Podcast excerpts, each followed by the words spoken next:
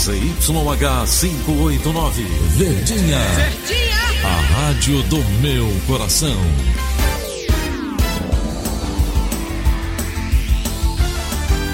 Rádio Notícias Verdes Mares 810. Atenção, emissoras do interior, para o top de 5 segundos.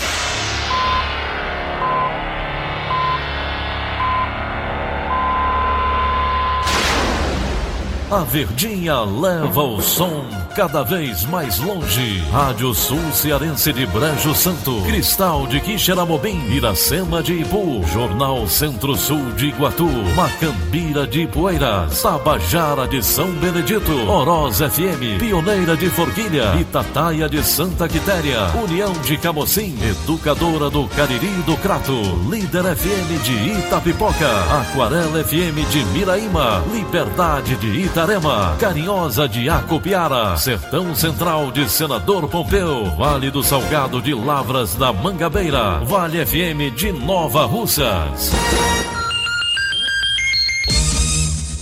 6 horas e 31 minutos, bom dia. Hoje é terça-feira, dia 26 de novembro de 2019. Estamos começando Rádio Notícias Verdes Mares e estas são as manchetes. Presidente Jair Bolsonaro volta a negar que pretende trocar ministros. Mais da metade dos prefeitos cearenses respondem processos por atos administrativos. Pacientes diabéticos denunciam falta de insulina em postos de saúde do Ceará.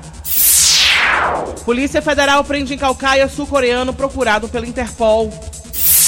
Essas e outras notícias em instantes. CYH 589.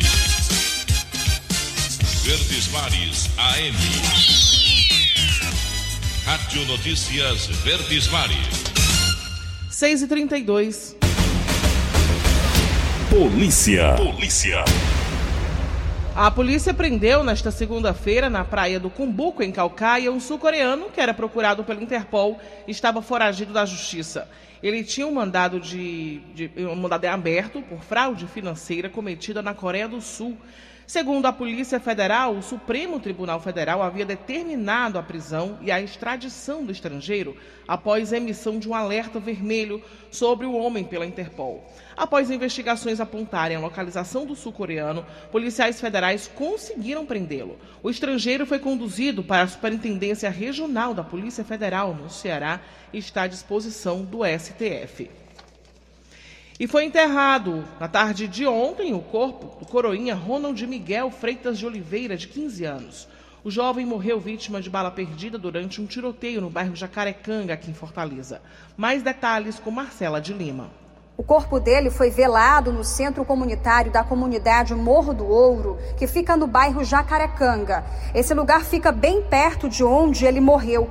De acordo com amigos, o jovem tinha saído de casa para a aula de crisma. Depois ele foi para uma missa na paróquia São Francisco de Assis, que fica perto da Marinha. Em seguida, ele voltou para casa na Travessa Joel Monteiro, conhecida como Beco da Raposa. Foi tomar banho e depois ficou na calçada de casa com a mãe acabou sendo vítima de bala perdida no momento em que acontecia um confronto entre duas gangues.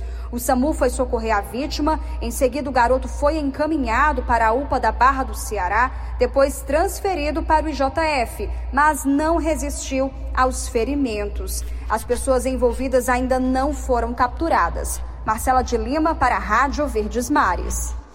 O Ceará registrou uma queda de 64% no número de roubos de cargas nos 10 meses de 2019, em comparação com o mesmo período de 2018. De janeiro a outubro do ano passado, foram contabilizados 224 casos contra 80 este ano. Os dados foram divulgados nesta segunda-feira pela Secretaria da Segurança Pública e Defesa Social do Estado. O mês que apresentou a maior queda no percentual na comparação dos dois anos foi março, quando em 2018 foram registrados 26 roubos de cargas contra apenas 5 em 2019, o que representou uma redução aí de 81%. Se considerado apenas o mês de outubro, a queda nos roubos do tipo no estado foi de 67%, indo de 15 casos em 2018 para 5. E a Polícia Federal prendeu, na manhã de ontem, na cidade de Assaré, no interior do Ceará, um vendedor ambulante no momento em que ele recebia uma entrega pelos Correios de um envelope contendo mil reais em notas falsas. Os agentes foram informados pelo setor de segurança dos Correios sobre a entrega da encomenda que aconteceria em uma casa. O homem, de 24 anos, foi preso em flagrante. No pacote estavam mil reais divididos em 10 notas de, 10, de 100 reais. Ele ficou detido na delegacia da Polícia Federal em Juazeiro do Norte. Agora 6h35. Cidade. Mais de 800 pedidos foram encaminhados à Defesa Civil para que sejam realizadas vistorias nas estruturas de prédios em Fortaleza. Mais informações com André Alencar.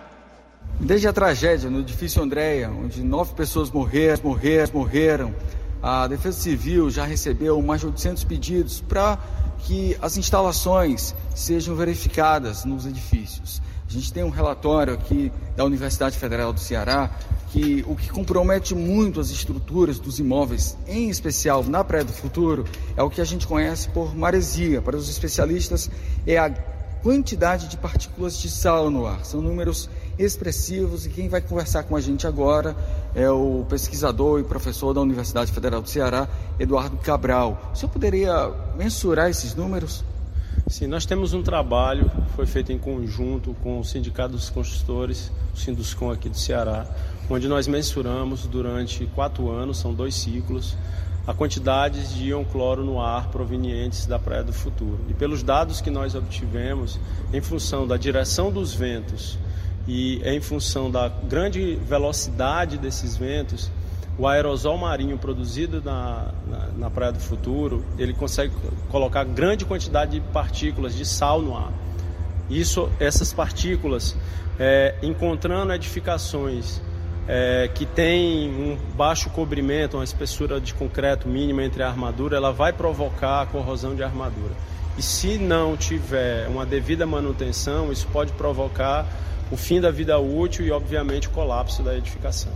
Isso a gente vê de forma clara em vários condomínios aqui nas proximidades. É verdade.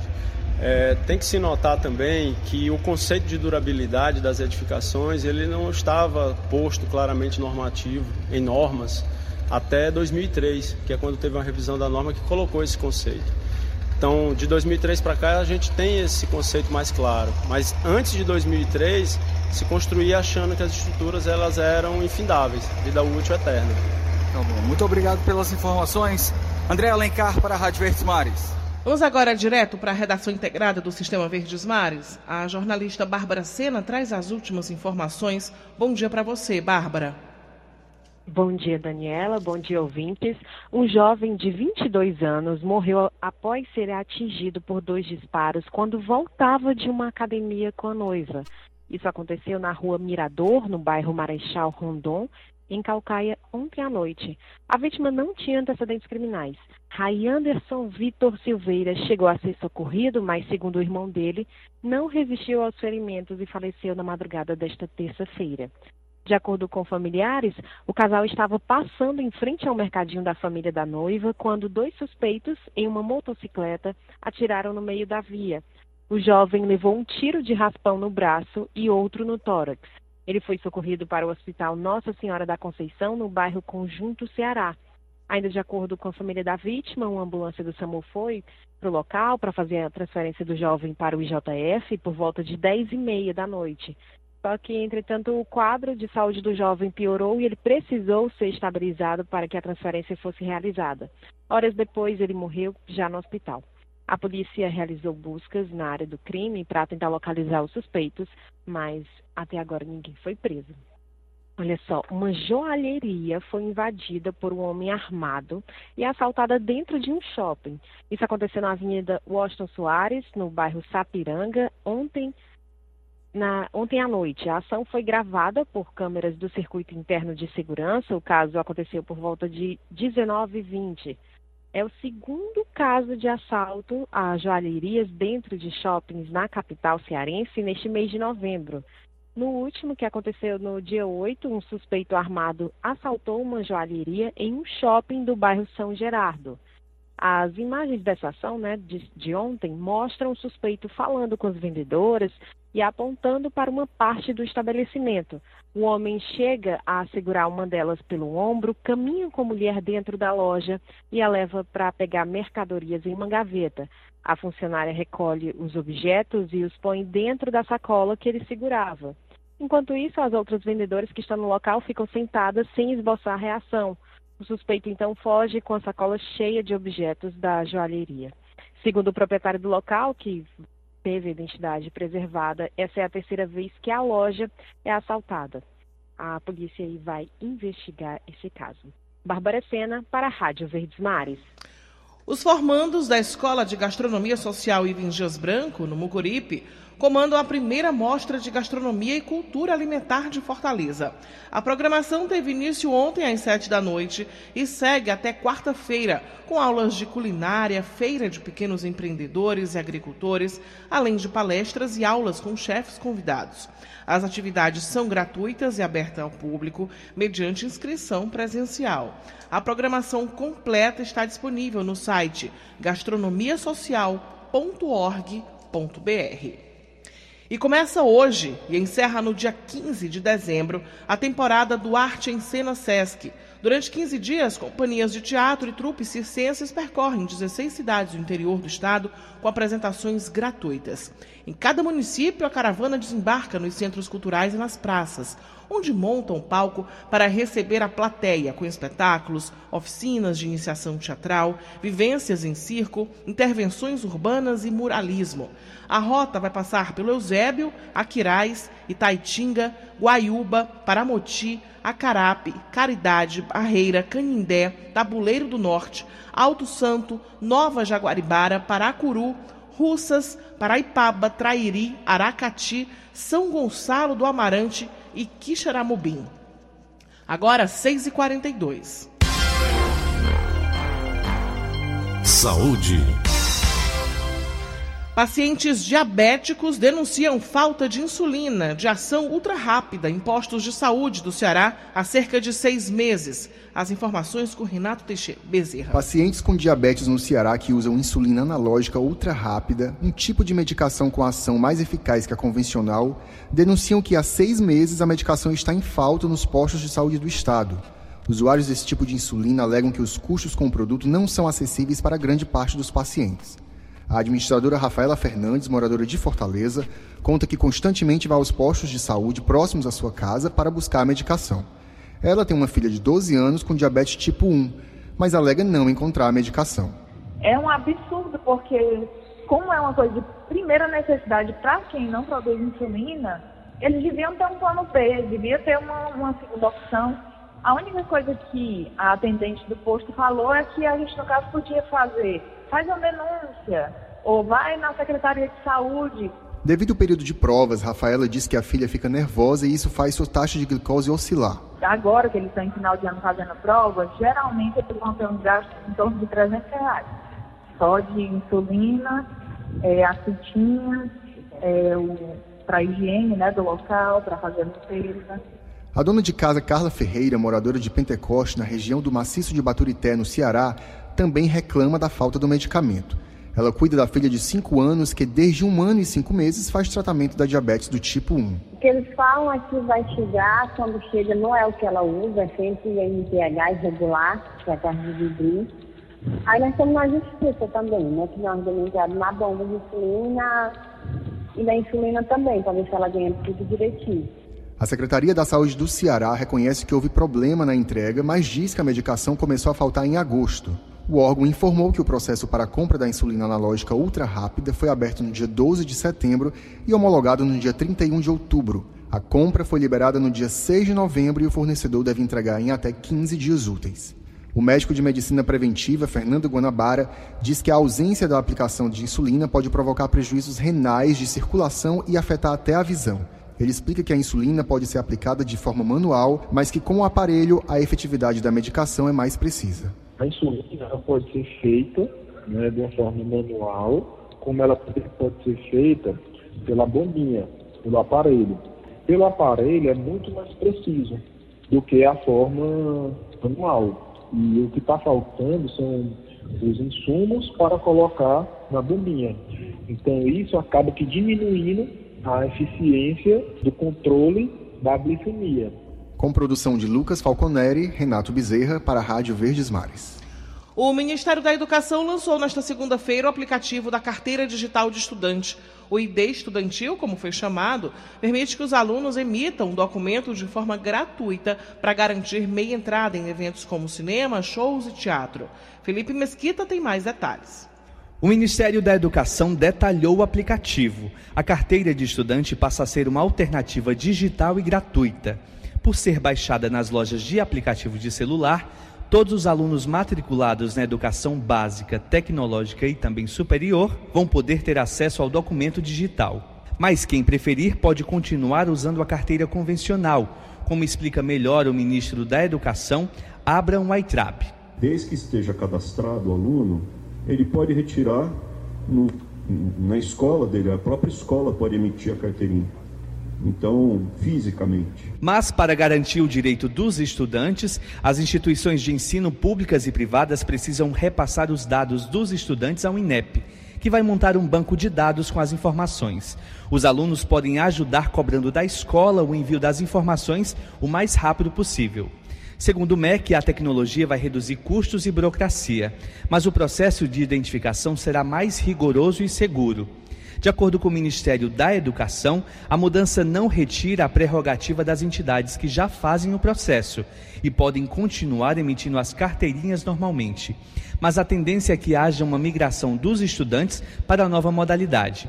Alexandre Ribeiro Lopes, presidente do INEP, detalha esse processo. A partir de 2021, os outros também vão poder continuar emitindo, vão, vão poder acessar o nosso sistema de forma gratuita, é, não onerosa vão poder emitir suas carteiras. Só que a gente vai ter a certeza que aquela carteira foi emitida com base num aluno cadastrado no Sistema Educacional Brasileiro. Maiores de idade que possuem CNH precisam cadastrar o documento. Aqueles que não têm precisam cadastrar o RG. Menores de idade precisam de autorização do responsável legal para instalar o aplicativo. Nesse caso, o aluno será seu dependente. No lançamento, o MEC informou que o aplicativo ID Estudantil já estava disponível na loja virtual para usuários de aparelhos Android. Os usuários de iPhone terão de esperar alguns dias. Felipe Mesquita para a Rádio Verdes Mares. E termina no próximo sábado o prazo para que estudantes que têm contratos do Fundo de Financiamento Estudantil firmados até o segundo semestre de 2017 renovem o financiamento. O pedido de aditamento é feito inicialmente pelas instituições de ensino. Em seguida, os estudantes devem validar as informações inseridas pelas, facu ah, pelas faculdades no sistema informatizado, que é o CIS-FIES. Os contratos do FIES devem ser renovados a cada semestre. O prazo, que terminaria no dia 31 de outubro, foi prorrogado pelo Fundo Nacional de Desenvolvimento da Educação, o FNDE, que é responsável por esses contratos. No caso dos chamados aditamentos simplificados, sem alterações de contrato, a renovação é formalizada a partir da validação do estudante no sistema.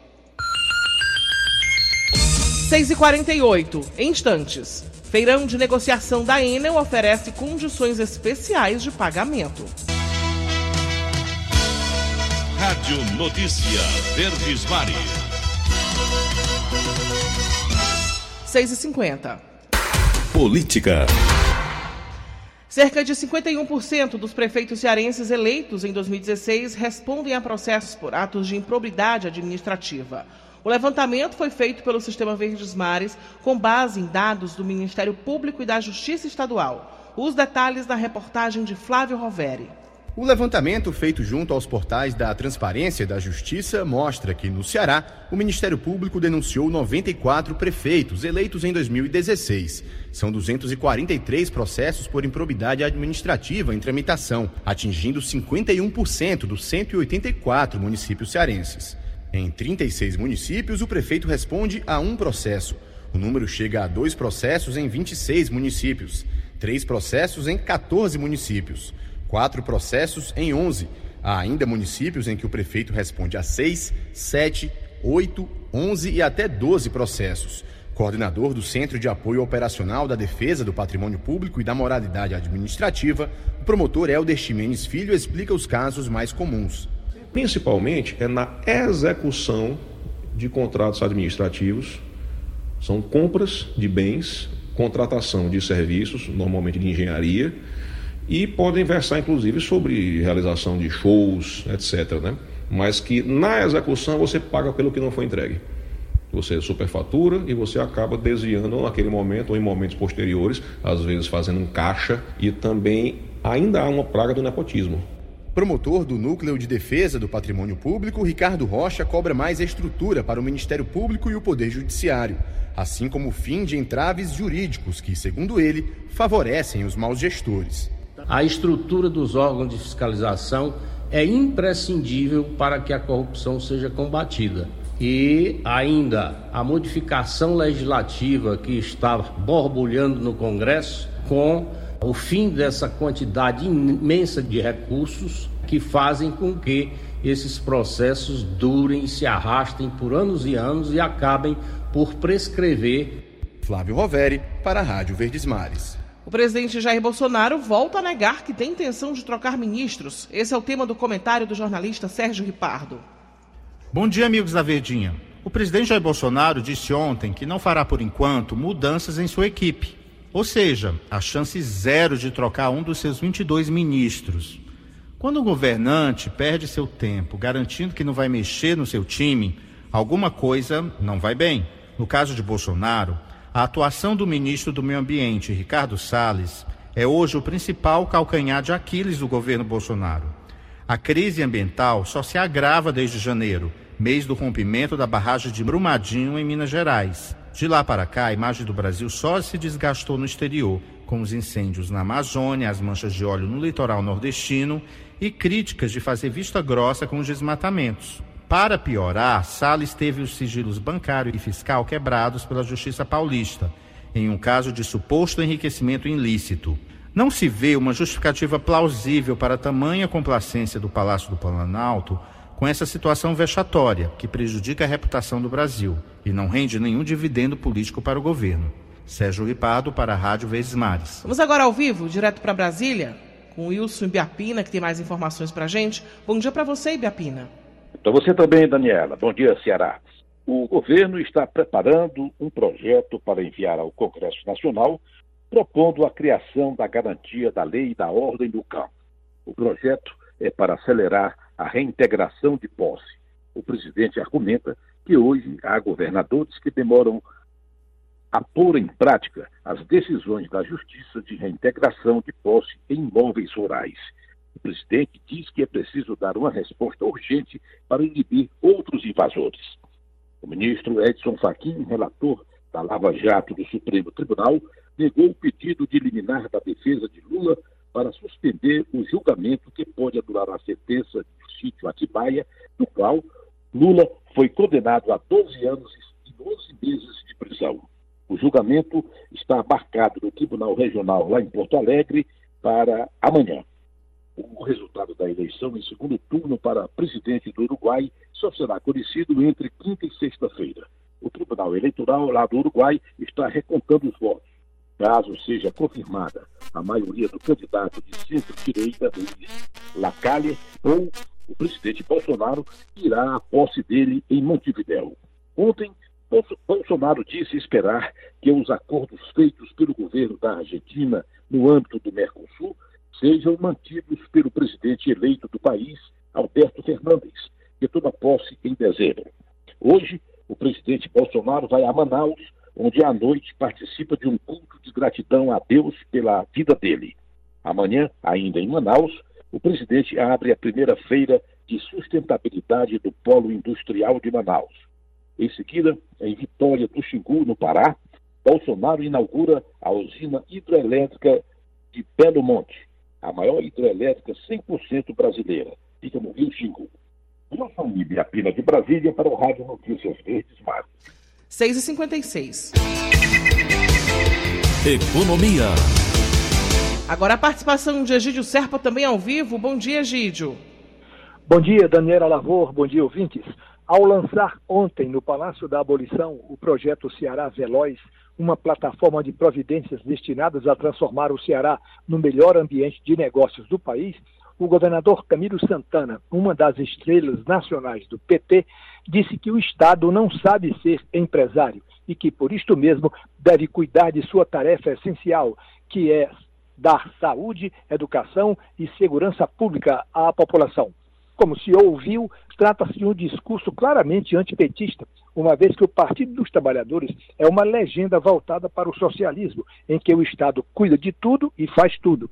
O discurso de Camilo Santana surpreendeu os empresários presentes à solenidade do lançamento do Ceará Veloz, cujos principais objetivos são os seguintes: reduzir a presença do Estado na economia, desburocratizar o governo, concentrar em um só espaço físico todos os organismos que abrem e fecham empresas e fazem o licenciamento ambiental, digitalizar todo o governo e sua enferrujada estrutura administrativa e garantir segurança jurídica ao investidor nacional e estrangeiro.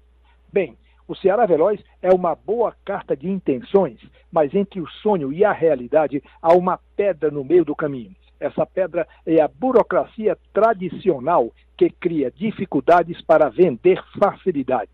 Mesmo com a sofisticação digital de hoje, a burocracia e seus burocratas responsáveis pelo registro de novas empresas exigem muito mais do que simples documentos. Egídio Serpa para, para o Rádio Notícias Verdes Mares. E um feirão de negociação da Enel Ceará oferece condições especiais de pagamento. O atendimento começou ontem e segue até o dia 20 de dezembro. Mais informações com Roberto Nascimento. Clientes com débito na conta de energia acima de 180 dias terão a oportunidade para quitar a dívida. Até o dia 20 de dezembro, a Enel Distribuição Ceará vai realizar um feirão de negociação em todo o estado. O cliente poderá receber isenção de juros, de correção e os descontos podem chegar até 70%. Além disso, os pagamentos poderão ser feitos à vista, com desconto ou parcelados com uma entrada à vista. As condições para fazer o parcelamento podem variar de acordo com a situação de cada cliente. A empresa oferecerá uma política diferenciada de parcelamento em até 25 vezes, dando a oportunidade de pagamento sem juros e sem atualização da dívida. O atendimento está sendo realizado em todas as lojas. Além da conta de energia, o cliente deverá levar CPF e um documento oficial com foto para a loja de atendimento e atualizar seu cadastro informando também telefone de contato e, quando existente, o e-mail. Roberto Nascimento para a Rádio Verdes Mares. E um concurso público pode ser realizado no ano que vem para preencher quase 300 vagas na Superintendência Estadual do Meio Ambiente. Elone Pomuceno. A realização do certame foi confirmada pelo governador Camilo Santana. O chefe do executivo, no entanto, ainda não sabe detalhar prazos. A estimativa é que o concurso gere até 290 vagas, sendo 250 para o Batalhão de Polícia Ambiental e 40 para cargos internos da SEMASSE. Para ser realizado, o certame também precisa ser aprovado na Assembleia Legislativa. Antes do processo, está prevista ainda uma reestruturação interna no órgão, com o objetivo de melhorar a progressão profissional dos funcionários e evoluir a qualidade de trabalho. Essa é a projeção do superintendente da SEMASSE, Carlos Alberto Mendes. Elon Nepomuceno para a Rádio Verdes Mares. 6h59, acabamos de apresentar o Rádio Notícias Verdes Mares. Redatores, Roberto Nascimento e Elone Pomuceno. Editora de núcleo, Liana Ribeiro. Diretor, Idelfonso Rodrigues. Áudio, Nelson Costa. Contra-regra, Aline Mariano. Outras informações, acesse verdinha.com.br. Em meu nome, Daniela de Lavor, tenham todos um bom dia. De segunda a sábado, seis e meia da manhã, Rádio Notícias Verdes Mares.